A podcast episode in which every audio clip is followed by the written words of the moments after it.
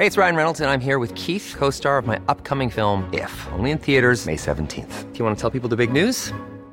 All right, I'll do. Sign up now and you'll get unlimited for $15 a month in six months of Paramount Plus Essential Plan on us. Mintmobile.com slash switch.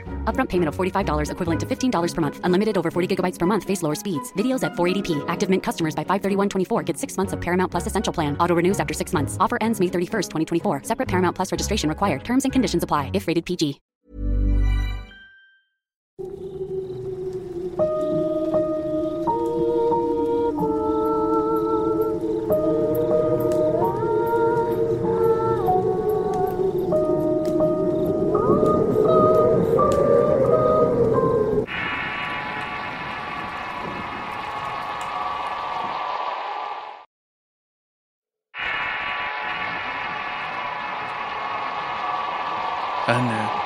La historia de una bruja. Mi nombre es Ana y les pido que me crean y que por favor jamás hagan lo que hice. Les juro que esta historia es 100% verdadera y no estoy mintiendo ni inventando nada. Sinceramente no tengo por qué. La historia se desarrolla en la Ciudad de México. La muerte la iba siguiendo y Ana corría y por más que corría una piedra grande la perseguía. Detrás de ella iba la muerte con su guadaña. Por más que trataba de alejarse no podía y continuaba la persecución. Pero el momento en que iba a alcanzar a Ana, ésta despertaba llorando. Lo hacía bañada en sudor frío con mucha fiebre en una litera vieja, pues donde vivían en la capital de la Ciudad de México. Ella seguía sudando y gritando muy asustada y su madre Luisa llegó y la abrazó. Vivían en la parte baja de una casa de tres pisos. Se podría decir que era una especie de sótano. Raquel, la abuela, solamente se reía de Ana. Decía que era una niña muy chillona y que no la soportaba. Ana solamente tenía cinco años, pero jamás podía dormir en la casa de su abuela paterna. Luisa, su madre, la tomó de los brazos y la calmó y la volvió a dormir en su regazo. Pasó el día Ana continuaba asustada por lo que había soñado. Esos sueños eran muy recurrentes y no sabía por qué soñaba con la muerte. Pero eso sí, Ana siempre fue muy perceptiva. Veía gente muerta y tenía sueños premonitorios a muy corta edad, a tal grado que no podía dormir sola en su cuarto. Y a las madrugadas se terminaba pasando a la recámara de sus padres. Su abuela paterna casi no la quería. Ella era de una ciudad donde se realizaba la brujería, específicamente del estado de Veracruz, pero nadie sabía que Raquel, la abuela, había hecho muchas cosas malas en su vida. Era una bruja muy mala, y no tenía compasión por nadie ni siquiera por su familia. Constantemente ocasionaba conflictos familiares, hacía que sus hijos les pegaran a sus esposas. A ella la trataban como una reina y a ellas como sirvientas. Pero la madre de Ana no se dejaba. Raquel hacía la vida imposible por lo mismo. Siempre mandaba a golpear a la madre de Ana, pero ella no se dejaba de su esposo. Se dice que Ana había heredado un poco de la brujería de la abuela Raquel. Ya con tanto golpe, Luisa decidió un día demandar al padre de Ana por una golpiza que le ocasionó. Pero le otorgó el perdón y regresó con él con la condición de que se fueran a vivir solos. La familia de Ana decidió irse de la casa de la abuela por los problemas que tenían con ella. Se habían ido a vivir a un lugar a una casa de adobe, donde el frío penetraba por todos lados. Casi no visitaban a Raquel porque se reía mucho de Luisa, y en cada visita era un pleito constante. Pero para Ana los sueños con la muerte seguían ocurriendo. No se explicaba el por qué, pero continuaban sucediendo. También empezaba a ver más cosas que nadie podía ver. Como bien mencioné anteriormente, ella veía sombras, escuchaba ruidos que nadie más escuchaba. Veía que se movían las cosas de la nada y las pesadillas seguían y seguían. Ana, a pesar de ser una niña, sufría de mucho insomnio. Le daba miedo dormir y que llegara la noche porque sabía que tendría esos sueños de vuelta. El tiempo fue pasando poco a poco hasta que Ana fue creciendo pero esos dones nunca desaparecieron. Decían que Ana estaba loca y aparte era una niña muy enfermiza. Siempre o casi toda su vida se la pasaba en el hospital. Hasta cuando estaba encamada veía cosas en el hospital. Siempre fue una niña sumisa pues le daba miedo ya que no era normal para ella ver ese tipo de cosas que nadie más podía ver. Su madre Luisa nunca le creía y siempre le buscaba pretexto para las cosas que ella veía. Pero Ana sabía que no era cierto. De alguna manera ella sabía que era especial a las demás personas. Ana rezaba las noches, pero aún así los sueños con la muerte continuaban. Ese sueño la atormentó durante toda su niñez. Ahora hay que mencionar que era muy apegada a su padre Antonio. Solo él trataba de entender lo que ella veía o soñaba. Y aunque el padre no lo viera, trataba de entender a Ana o al menos decirle de que lo que estaba viendo no era cierto. Después del terremoto del año de 1985 donde se destruyó toda la Ciudad de México, el edificio donde trabajaba su padre de Ana quedó destrozado, razón por la cual lo terminaron mandando a la provincia. Antonio se fue y estuvo un año fuera mientras Luisa, Yana y su hermanito se quedaron de vuelta en la casa de Raquel. Pero la vida con ella era insoportable, así que Luisa vendió todas sus cosas y renunció a su trabajo y se fue a la provincia a seguir a su esposo Antonio. Cuando llegaron no la estaban pasando bien, carecían de muchas cosas, eran pobres. Apenas rentaban una casa de madera donde solían tarántulas, serpientes, arañas venenosas. Pero en ese tiempo no se podían dar el lujo de pagar otra cosa. A la hora de entrar al kinder Ana siempre lloraba y no quería ir, pues decía que eso era para niños tontos. En ese entonces Ana contaba con cinco años. La admitieron en la primaria y siempre llevó buenas calificaciones. Debido a que era inteligente para su edad, luego la metieron en la secundaria. Al entrar en esta, Ana no tenía muchas amigas. No era de buen ver y siempre tuvo un cuerpo de niña. Era demasiado delgada y sufría de bullying por parte de sus demás compañeras. Pero ella sabía que tenía algo que nadie más tenía y ese era su supuesto don entre comillas. Una de las cosas que había aprendido fue leer las cartas ya que su abuela materna Camelia le había enseñado. Ana decidió robarle un par de cartas a su padre Antonio, el cual era muy aficionado a la baraja. Luego en la escuela se fue con las chicas más populares y empezó a leerle las cartas. Todo lo que Ana le decía era cierto. Así la empezaron a buscar y Ana empezó a ser popular en la secundaria. Había conseguido un gran número de amistades, pero no sabía en lo que se estaba metiendo. Había abierto una puerta y no sabía lo que el destino le estaba preparando. Pasó un tiempo siendo todo esto y ya había abierto una puerta sobrenatural, la cual se le olvidó por completo cerrar. Antes de haberlo hecho debió haberse protegido a ella misma pero nunca coró la baraja. No lo sabía y se le hizo fácil hacer todo lo que estaba haciendo. Total, ella solamente quería ser popular. Ana se dio cuenta con el paso de los días que tenía algo especial, pero se la pasaba angustiada por las cosas que estaba soñando. Poco a poco se fue dando cuenta que lo que soñaba eran cosas que iban a ocurrir ya sea alguna catástrofe, una muerte, un nacimiento, hasta se iba a llorar por alguna cosa u otra. Por tal razón su propio cuerpo se empezó a adaptar a lo que iba a suceder con el paso de los días, los cuales no eran más lejanos a más tardar tres.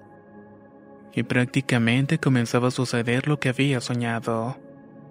Al principio no le tomó importancia y decía que no podía ser posible pero empezó a buscar libros en bibliotecas y consultó con personas que sabían de brujería. Ellos le dijeron que era bastante especial y que tenía una energía muy fuerte. Aparte que los espíritus la seguían y se le aparecían porque era lo que le llamaban en la brujería un faro. Una luz que sabían los espíritus que podían ver. Se le presentaban para que les pusiera su veladora y agua para poder continuar con su camino. A la edad de 12 años, una amiga de su abuela materna le enseñó una oración a las ánimas benditas del purgatorio. Le dijo que si le rezaba ellas la protegerían de cualquier mal. Ana sí empezó a hacerlo, pero tenía que ponerles una veladora y agua a cambio de protección. Y las ánimas de alguna manera siempre la cuidaban. Así pasó toda su adolescencia. Ana sabía lo que iba a pasar y esto no la dejaba en paz emocionalmente, pues solamente estaba esperando que sucedieran las cosas. Gradualmente fue descifrando lo que iba a ocurrir con exactitud. Para ella era una angustia muy fuerte, pero a la vez era emocionante. Se empezó a sentir más especial de lo que ya se sentía. Se sintió diferente a todas las demás personas. Ana comenzó a investigar y aprender magia blanca y comenzó a hacer rituales. Comenzó con lo más sencillo como son los endulzamientos, congelamientos, lo más típico. También aprendió magia con los cigarros, la miel, listones rojos y oraciones a Santa Elena y a Santa Marta. Todo esto lo hacía para ella misma. Nunca tuvo suerte con los hombres y empezó a hacerles endulzamientos para tenerlos a su peso y poder tener novios. Ana se fue obsesionando con ellos, se fue adentrando y vio de lo que era capaz de hacer. Todo lo que hacía se le cumplía. Ella se sentía muy segura de lo que estaba haciendo. Todos los conjuros, rituales, hechizos duraban nueve días. Esto empezó a hacer que se adentrara más y más haciendo a su vez rituales más fuertes. Cuando estaba más grande se tenía que ir de la ciudad por parte de su trabajo. Ella laboraba en un hospital y en ese entonces se le veía mal económicamente. Se casó muy joven pero se divorció a los seis años de matrimonio. Procreó un solo hijo cuando Ana tenía otra relación con una persona menor que ella. Pero él era muy inseguro y cada vez que se peleaban él la dejaba sola en la ciudad. Y justo en ese momento se había peleado y se encontraba sola. Estaba pagando renta, comida, pasajes, etc.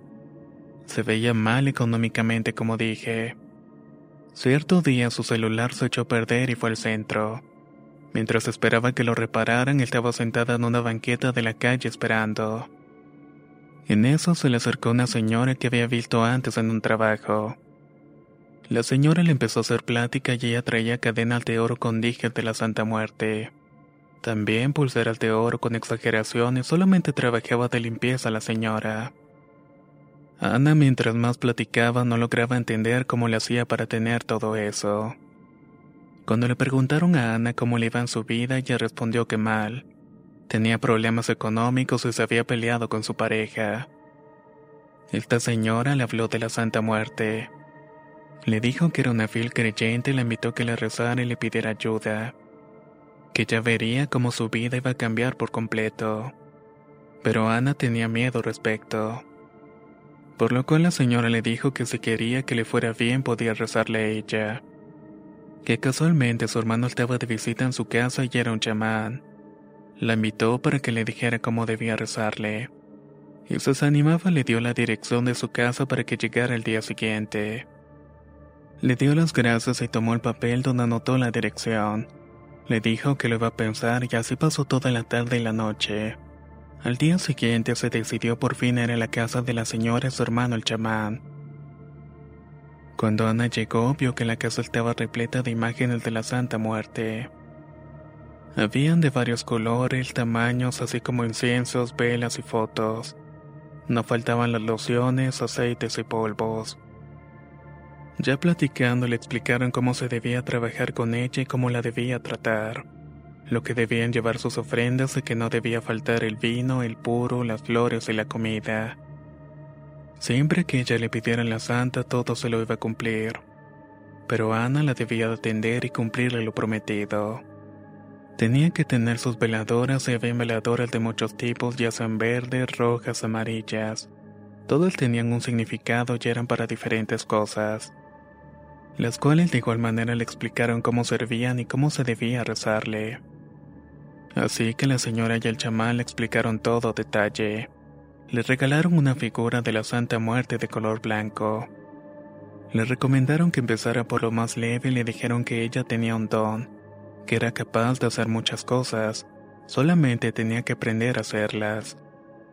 Pero Ana, al saber que tenía la facultad para hacer más cosas y haber tenido la experiencia anteriormente, le dio igual lo que dijeron y no respetó las reglas que le dieron Se fue a lo más grande a realizar trabajos más difíciles con energía.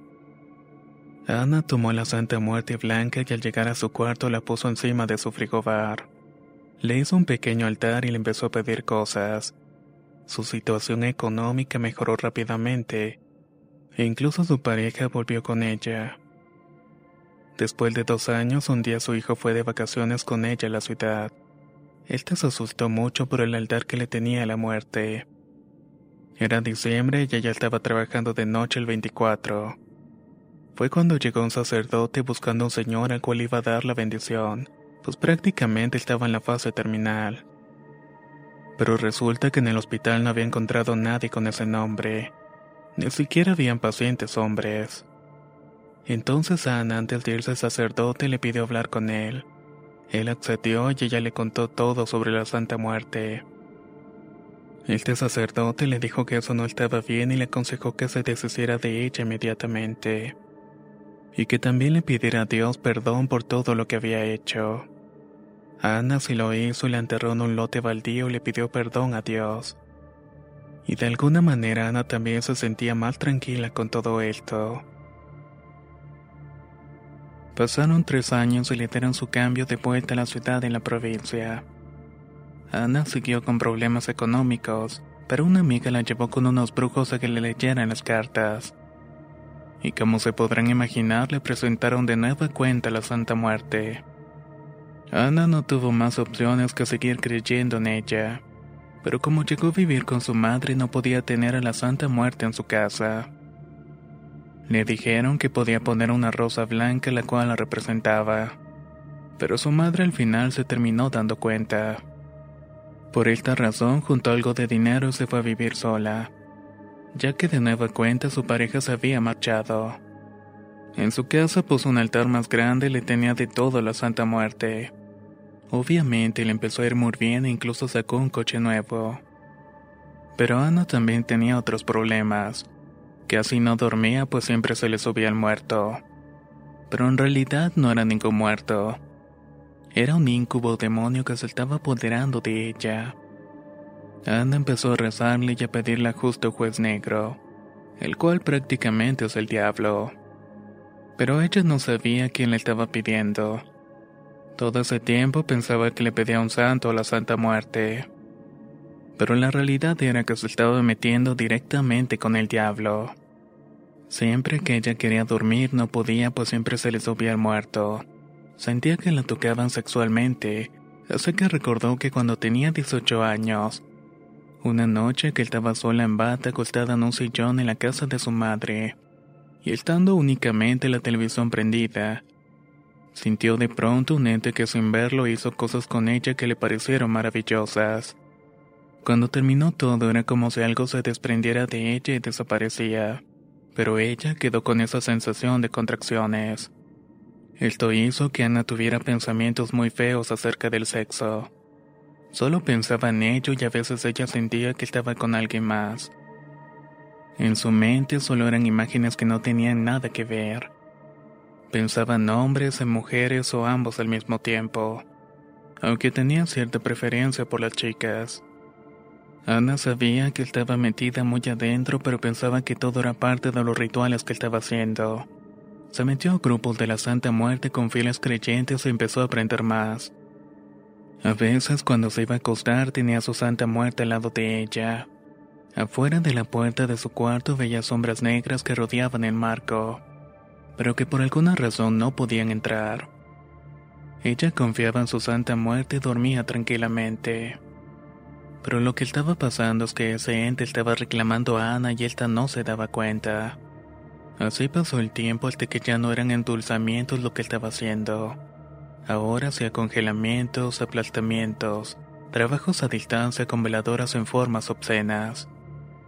Simplemente con los nombres o con las fotografías de las personas ella lograba en una semana lo que quería. Hacía sus trabajos en nueve días con esas veladoras. Todo esto incluía el uso de aceites, platos blancos o de barro, por ejemplo, así como lociones, polvos, flores puros y agua. Cuando alguien le hacía algo a ella o la haría, les hacía trabajos para que estuvieran mansos con ella.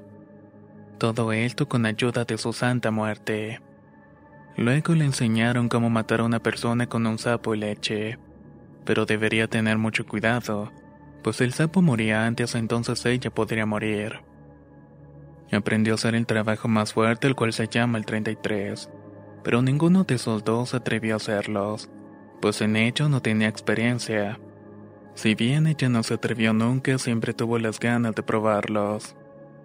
Conseguía fuertes cantidades de dinero con los rituales, y de la nada le llegaban premios o préstamos. Ana estaba muy metida en la brujería negra y con el justo juez, en los grupos en los que estaba metida con un brujo mayor de la ciudad de Guadalajara. Él enseñó a hacer trabajos a distancia con energía más fuerte. Ella lograba hacerlos con éxito, y para esto ella tenía que tener un espíritu, ya que él era el que hacía los trabajos. El brujo le había dicho que fuera a un cementerio a buscar la tumba más fea o desolada, que se llevara consigo el espíritu en la tierra de la tumba. Ella dijo, fulanita, desde hoy te invoco y vas a trabajar conmigo. Su espíritu era de una señora a la cual se veía que en años no la visitaban. Para esto en su casa había muchas moscas. Ella lo atribuía al calor o a lo dulce, que la comida que había quedado y otro tipo de cosas. Empezó a pagarle a una chica para que le hiciera la limpieza, pero las moscas siempre volvían. Un día ella se le vino un presentimiento. Este era que el brujo era un demonio. Para esto el brujo quería que ella estuviera sexualmente con un demonio. Y así lo hizo en tres ocasiones hasta que ya no pudo más. Un día hablando por teléfono ella le dijo, Tú no eres una persona. Hey, I'm Ryan Reynolds. Recently, I asked Mint Mobile's legal team if big wireless companies are allowed to raise prices due to inflation. They said yes. And then when I asked if raising prices technically violates those onerous two-year contracts, they said, what the f*** are you talking about, you insane Hollywood ass?" So to recap, we're cutting the price of Mint Unlimited from $30 a month to just $15 a month. Give it a try at mintmobile.com slash switch. $45 upfront for three months plus taxes and fees. Promo rate for new customers for limited time. Unlimited more than 40 gigabytes per month. Slows. Full terms at mintmobile.com. Millions of people have lost weight with personalized plans from Noom. Like Evan, who can't stand salads and still lost 50 pounds. Salads generally for most people are the easy button, right? For me, that wasn't an option. I never really was a salad guy. That's just not who I am. But Noom worked for me. Get your personalized plan today at Noom.com. Real Noom user compensated to provide their story. In four weeks, the typical Noom user can expect to lose one to two pounds per week. Individual results may vary. Lo siento, ya no puedo hacerlo. Él se rió y le dijo que cerrara los ojos y visualizara. Así lo hizo, lo que vio fue un demonio. Estaba abierto de patas comiendo gente por la boca, y en la parte genital tenía cuernos haciendo una seña con su mano derecha. Algunas personas probablemente lo podrán reconocer. Ella le dijo que lo había visto y le empezó a describir cómo era el demonio. Cuando de pronto le envió una imagen al celular. Era el mismo demonio que ella había visto. Este soy yo y es con quien trabajamos, le dijo el brujo. Ana le respondió que no era cierto porque ella trabajaba únicamente con la Santa Muerte. Pero le dijo que la Santa Muerte es un demonio, y en este caso es este demonio. Le volvió a decir que no era así y este brujo la amenazó. Le dijo que si se quería ir que lo hiciera, pero que de alguna manera se tendría que atener a las consecuencias. Ella dejó de hablarle y él a ella, pero ella tenía mucho miedo, sobre todo por su familia y su hijo. Su pareja había vuelto con ella y vivían solos en su casa. Él sabía de los trabajos que ella hacía y para tener más poder tenía que hacer un ritual, un pacto de sangre en luna llena con alguien más. Su pareja se prestó para ello y a las 3 de la madrugada hicieron el ritual. Se cortaron ambas manos así las juntaron haciendo el pacto, el cual fue ofrecido al mismo demonio. Pero de igual manera Ana no sabía que estaba haciendo el pacto con Satanás. Su pareja también le empezó a pedir a la Santa Muerte, pero de pronto un día le dejó de ponerle su ofrenda. Ana le preguntó el por qué y le dijo que le había pedido algo. pero que como no se lo concedió había dejado de creer en ella. Así que Ana se molestó bastante, pidió perdón a la santa por su marido, pero de nueva cuenta empezaron los pleitos. A Ana le dieron la oportunidad de irse un año a la capital a estudiar por parte de su trabajo. Por esta razón regresó con los primeros brujos que había conocido. Les contó todo lo que había pasado con el tipo de Guadalajara. Estos la protegieron para que no le hicieran ningún daño, ya que en la capital hay muchas brujas, chamanes, santeros y satanistas. Ella se fue primero a presentar examen y su pareja se fue con ella. Pero a la hora que se iban a ir dos horas antes, su marido había empaqueado todas sus cosas. Le dijo que se iba de vuelta y que no se iba a quedar allá. Ana lloró desconsoladamente. Se fueron y los dos días él estuvo con ella. Pero cuando la llevó al aeropuerto, él se quedó. Pasaron los meses y ella se fue un año a la capital. Como los cuatro meses se reencontró con su exmarido. Y el resto del tiempo que estuvo ahí anduvieron juntos. En ese tiempo, durante la escuela vivían unos departamentos para estudiantes, pero eran compartidos y vivían con tres chicas más. Resulta que empezó a tener problemas con ellas. Ella les hablaba a sus amigos brujos para que le mandaran espíritus y las molestaran, y de esta manera no dejarlas dormir durante las noches. Se abrían y se azotaban las puertas y las chicas comenzaron a tenerle mucho miedo a Ana. Un día fueron con una bruja porque dos chicas querían que les dijera qué pasaba, aparte que tenían otros problemas. Estas señoras sabían la vida de las personas tan solamente con tocarles el pulso. Pasó la primera y le dio instrucciones para saber qué es lo que tenía que hacer. Pasó la segunda y justamente lo mismo.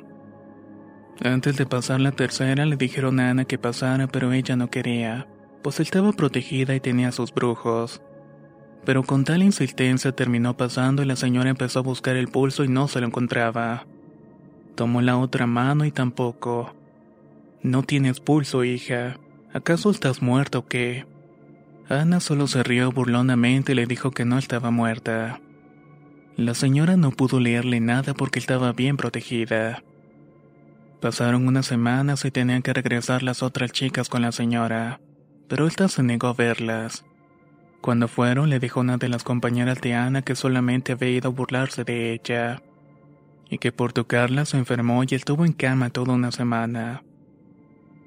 Un día, caminando con dos amigas, una señora ya anciana se para frente a Ana y se persinó para irse rápidamente asustada. Todas se quedaron sorprendidas y le tuvieron más miedo. Pasó el año y volvió a la provincia y un día que salió de trabajar se quedó en casa de su madre. Se acostó con su hijo de seis años que estaba dormido. Cuando de pronto, ya quedándose dormida, se le apareció un ente en el sueño. Este quería que tocara sexualmente a su hijo dentro del sueño. Ana se desprendió de su alma y agarró al demonio del cuello y lo restregó en el piso haciendo la señal de la cruz en la frente. En ese instante el demonio empezó a arder y salió mucho humo. Como se estaba quemando al final se esfumó. De esa manera Ana pudo desprenderse de esa entidad. A ella le habían prohibido ayudar a otras personas, pero no lo tomó en cuenta y empezó a ayudar con trabajos de brujería. Ahí fue cuando le empezó a ir mal nuevamente. Aparte de que ya había descuidado su altar en la Santa Muerte. También como en los dos meses su pareja volvió de vuelta. Ella quería dejar todo eso de la brujería. Terminó peleada con los brujos que la ayudaban y la amenazaron a que se tuvieran las consecuencias que le iban a dar donde más le dolía que era con su hijo, y que ni siquiera Dios la iba a poder ayudar. Tenía mucho miedo porque se encontraba sola y nadie quería brindarle su ayuda. Le decían que no podía porque lo que traía era bastante fuerte y pesado. Así estuvo visitando muchos brujos pero ninguno le ayudó. Un día no pudo más y una compañera llamada Laura que era cristiana la vio angustiada al salir del trabajo. Ana le platicó todo lo que había pasado. Su compañera le preguntó si quería recibir el Espíritu Santo. Esta le dijo que sí, por lo tanto le hizo una oración para recibirlo. Pero esto no fue posible. Ana estaba demasiado cerrada a la aceptación. Un día bebió y tomó pastillas para quitarse la vida. No logró nada pues las pastillas eran tranquilizantes. Ya en el hospital no se dejó tratar e incluso golpeó a un médico. Ellos no sabían de dónde tenía tanta fuerza para soportar toda la cantidad de pastillas que se había tomado. Fue cuando de nuevo su conocida Laura se le acercó y le dijo que su suegro podía liberarla, que él a se dedicaba y que estaba de visita y que aprovechara. Aunque Ana no estaba convencida, terminó aceptando. Los cristianos la vieron desesperada, así que un señor grande y de edad llegó a su casa junto con su compañera Laura y su esposo. Primeramente platicaron de todo lo que estaba sucediendo y contó su historia. El pastor le habló de la Biblia, los versículos, los salmos, etc. Después de casi una hora le dijo que empezaría con el ritual de liberación, el cual es un tipo exorcismo de la casa. La sentaron en una silla, la sujetaron de las manos solamente y empezó todo. Fue una lucha encarnizada entre el pastor y el diablo. El pastor terminó cansado y ella vomitaba un líquido negruzco y por más que se esforzaba el pastor simplemente se cansaba muy fácilmente. Cosa que nunca le había pasado en su vida. Llegó un momento en que no pudo más, agachó cansado, se escuchó como Satanás se carcajeaba de él y dijo que Ana era suya. Ella de miedo se trepó su amiga pues jamás había escuchado al diablo, y mucho menos cómo se estaba burlando de ellos. El pastor dijo que necesitaba otro ritual de liberación pero que en ese momento se encontraba muy cansado. La idea era que volviera días después pero eso nunca pasó. Cansada de toda la infestación de moscas en su casa y de todo lo que le estaba pasando, con la ayuda de su marido y una amiga decidieron en su desesperación realizar un tipo de exorcismos. Utilizaron unos rezos de salmos y lo hicieron en el centro de la sala de la casa. Hizo una cruz con alcohol así que prendió la cruz y le acompañaba a su esposo y una amiga. La cruz empezó a elevar el fuego hasta que se formó un remolino. Ana seguía con las oraciones, con la Biblia en su mano, pero el fuego se aventaba hacia ella. Exigían el nombre de Jesucristo que se largara de la casa quien fuera. Extrañamente empezó a quebrarse el piso como si un gusano se arrastrara por debajo rompiéndolo.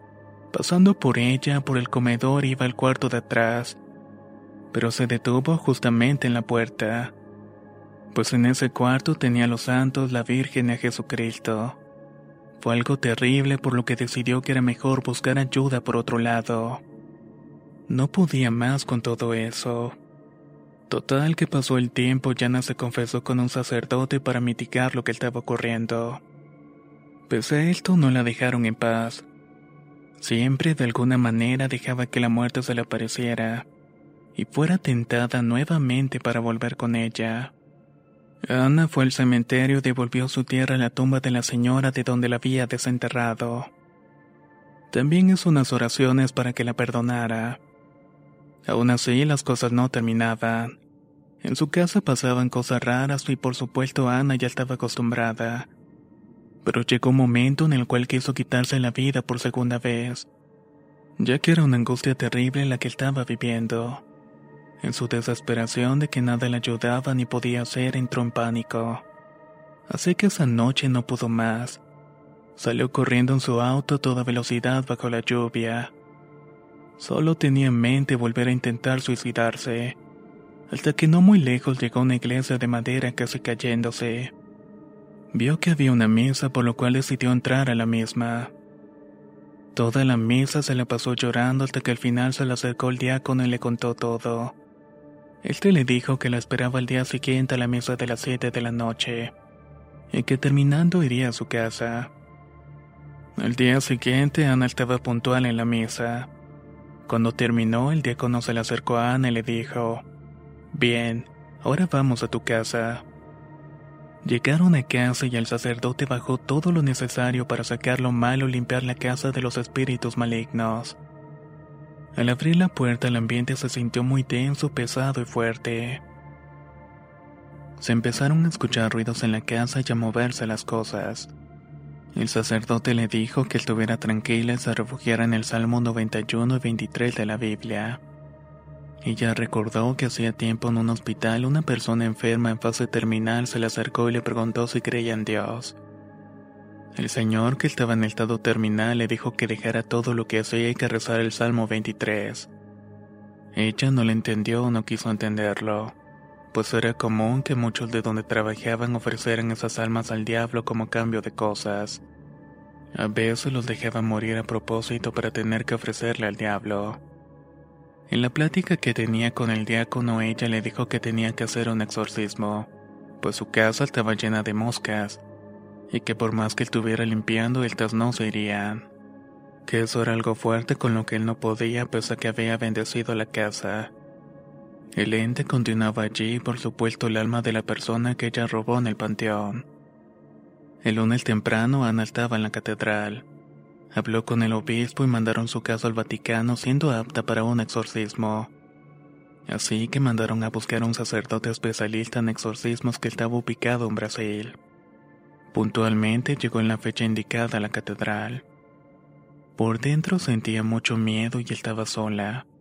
Eran las 8 de la mañana y llevaba una bolsa de agua, sal, aceite, y estaba esperando que el sacerdote llegara. Mientras se sentó en una banca se sentía incómoda, hasta que por fin llegó el sacerdote y la pasó una salita mal chica a un lado de la iglesia. El sacerdote estaba muy tranquilo. Solo la veía y ella lo veía con mucho miedo. Primeramente él se preparó. Se vistió, sacó su rosario, la altola y el símbolo que había traído de Brasil y se lo puso. Procedió a platicar con ella y a confesarla. Bendijo y exorcismó el agua, la sal y el aceite. Le preguntó todo lo que había pasado y Ana le contó todo. Le pidió que describiera el demonio que había visto. Ella lo describió tal cual y el sacerdote experto en ello le dijo que ese demonio no era un simple demonio. Era Belcebú, el príncipe de las moscas. Hannah quedó impactada. Jamás pensó que tuviera eso o que llegaría hasta ese extremo. No le quedó de otra que seguir en lo que estaba. Muerta del miedo, pero con un gran deseo de que todo acabara. Estando un apóstol con el sacerdote, procedieron a sentarla en una silla frente a la Eucaristía. Esto junto con el agua, la sal y el aceite. Él y el apóstol comenzaron con oraciones. En ese momento sentía mucho frío y de hecho bajó la temperatura. Seguían orando a Dios mientras que sentía una incomodidad tremenda. No podía ver de frente la Eucaristía. El sacerdote empezó a orar en latín y puso su mano en la cabeza de ella y le colocó la altola y el rosario. Ella sentía que la estaban aplastando en el suelo. Se sentía muy incómoda. Se hacía para atrás empujando la mano del sacerdote. Pero él volvía a ponerle la mano. Le daba de beber agua con aceite y comer sal. Ella empezaba a vomitar poco a poco, hasta que llegó a empezar a vomitar sin control. Era una especie de baba y vómito negro. De pronto el demonio se estaba manifestando. El sacerdote le acercaba la Eucaristía o Cristo y ella le escupía o se volteaba. No podía ver imágenes religiosas. De pronto comenzaba a reírse y de pronto volvía en sí y lloraba. Se sentía muy cansada, pero el sacerdote seguía. Así pasaron como tres horas y decidieron parar. El sacerdote le hizo un par de oraciones y le dijo que regresaría en un mes para el siguiente exorcismo. Llegó el mes siguiente a la fecha indicada y ya estaba de vuelta Ana. Se procedió lo mismo con las oraciones poniéndole el rosario que trajo del Vaticano en su estola. Ella sentía que le pesaba mucho. Sentía como una carga enorme. Y así pasaron como dos horas y ella de pronto empezó a vomitar moscas. De pronto se la atoraban en la garganta y el sacerdote tenía que hacer oraciones para que ella pudiera vomitarlas. El demonio no la dejaba y prefería matarla que dejársela a Dios. El sacerdote vio que el demonio empezaba a manifestarse nuevamente y le acercó la Eucaristía. Cuando se le acercaba la cara, ella solo se reía pero no la miraba. Solo veía al sacerdote los ojos como retándolo. Él volvía a poner la mano en su cabeza sin hacer fuerza, pero parecía que la estuvieran restregando en el piso. El aire en el ambiente era muy frío y seguía con las oraciones ordenando al demonio que dijera su nombre. Nunca lo dijo, pero por los síntomas ya sabía qué demonio era. Y también sabía que estaba haciendo las oraciones adecuadas. El sacerdote le daba agua a ella y la escupía. Le daba sal para vomitar y se la escupía con una mirada profunda e intensa de odio. A Ana esto no la quemaba, pero le molestaba bastante. Mientras tanto, el apóstol seguía orando y el sacerdote seguía en la lucha por el alma de Ana. De pronto regresó en sí muy cansada. Habían pasado casi tres horas peleando con el demonio. Fue cuando el sacerdote vio que las oraciones y el exorcismo daban resultado. Al exorcista le costó mucho trabajo sacar al demonio, así que siguió con las oraciones.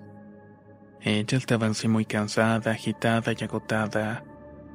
Pero de pronto vio que se iluminó la sala y ella vio a Dios y el diablo peleando por ella. Por fin Nana era libre. El sacerdote le dio la hostia que él tuvo en la Eucaristía en los dos exorcismos. Cuando ella comulgó, se hincó y lloró. Lloró pidiéndole perdón a Dios y dándole gracias al sacerdote. Ana perdió todo lo que había ganado a través de la brujería. Ana prometió que sería una hija de Dios, rechazando muchas cosas, entre ellas las hadas, lo gótico, lo oscuro, y cualquier tipo de oración que no sea de Dios, sobre todo el lado oscuro donde se había metido. Al igual prometió dar testimonio de lo que había pasado, y no volver jamás a donde había estado por más que le ganara la curiosidad. La Santa Muerte se le aparecía cada rato, pero Ana la corría. Le movían las cosas, al dormir despertaba y la muerte estaba al lado de ella con su guadaña. Así pasó casi un año tratando de que ella cayera de nuevo en las manos del mal, pero no regresó. Poco a poco fueron dejándola en paz hasta que empezó a llevar una vida normal. Por fin tenía el Espíritu Santo en su corazón y una tranquilidad que jamás había sentido en su vida. No le fue bien y de hecho lo sufrió pues perdió todo. Se enfermó de por vida, perdió su trabajo y muchas cosas. Tuvo un accidente automovilístico con su marido, salieron ilesos, pero el coche fue pérdida total. Eso ya no importaba porque al menos estaba tranquila. Ana continuó con sus sueños premonitorios. El exorcista le explicó que Dios daba soltones a las personas, que lo que ella tenía había nacido con él y que estuviera tranquila. Espero que este testimonio sirva para aquellas personas que piensan meterse en este tipo de cosas. Les recomiendo que no lo hagan o que lo piensen mil veces antes de hacerlo. Esta fue mi historia. Hasta la fecha sigo sabiendo la vida de las personas sin conocerlas. Se asombran o se impactan y terminan alejándose de mí. A mí no me gusta decirles qué pasan sus vidas, pero si me preguntan solo una vez lo digo y nada más. A mi esposo le he dicho varias cosas que han sido verdad. Él es fiel testigo de todo lo que sé y he pasado. Estamos bien como pareja, dejamos muchas cosas atrás y llevamos una buena vida al lado de Dios. Ahora sufro con mi enfermedad, pero llevo mi vida como puedo. Cada día me va matando, pero me siento tranquila espiritualmente y con mucha paz. Tengo mi altar con la Virgen, con Dios y mis santos, y entre ellos a Miguel Arcángel. Gracias por escuchar mi historia y por favor, Jamás se metan a la brujería si sea blanca, roja, negra, etc. Cualquiera es brujería y es algo malo. Porque la brujería se existe al igual que el mal y te puede llevar hasta la muerte. Esta ha sido mi historia. La de una mujer que no sabía hasta dónde iba a llegar por pura ambición. Muchas gracias por escuchar mi relato.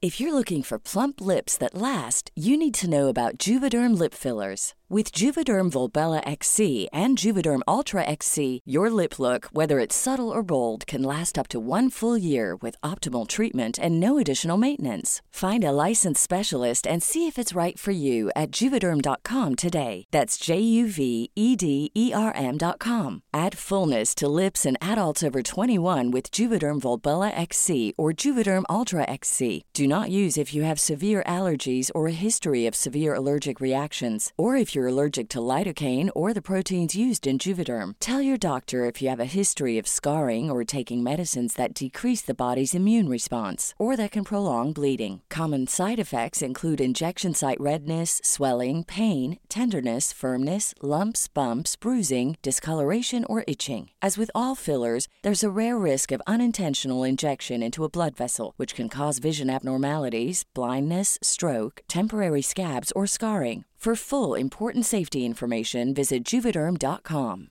Hey, folks, I'm Mark Marin from the WTF Podcast, and this episode is brought to you by Kleenex Ultra Soft Tissues, your ally to help tackle your allergy symptoms this season. I love the change of seasons, but nobody loves pollen and all those other things floating in the air that make you sneeze during this nice weather. Kleenex Ultra Soft Tissues are hypoallergenic and allergist approved, so fight back against watery eyes and runny noses without worrying about irritating your skin. For this allergy season, grab Kleenex and face allergies head on.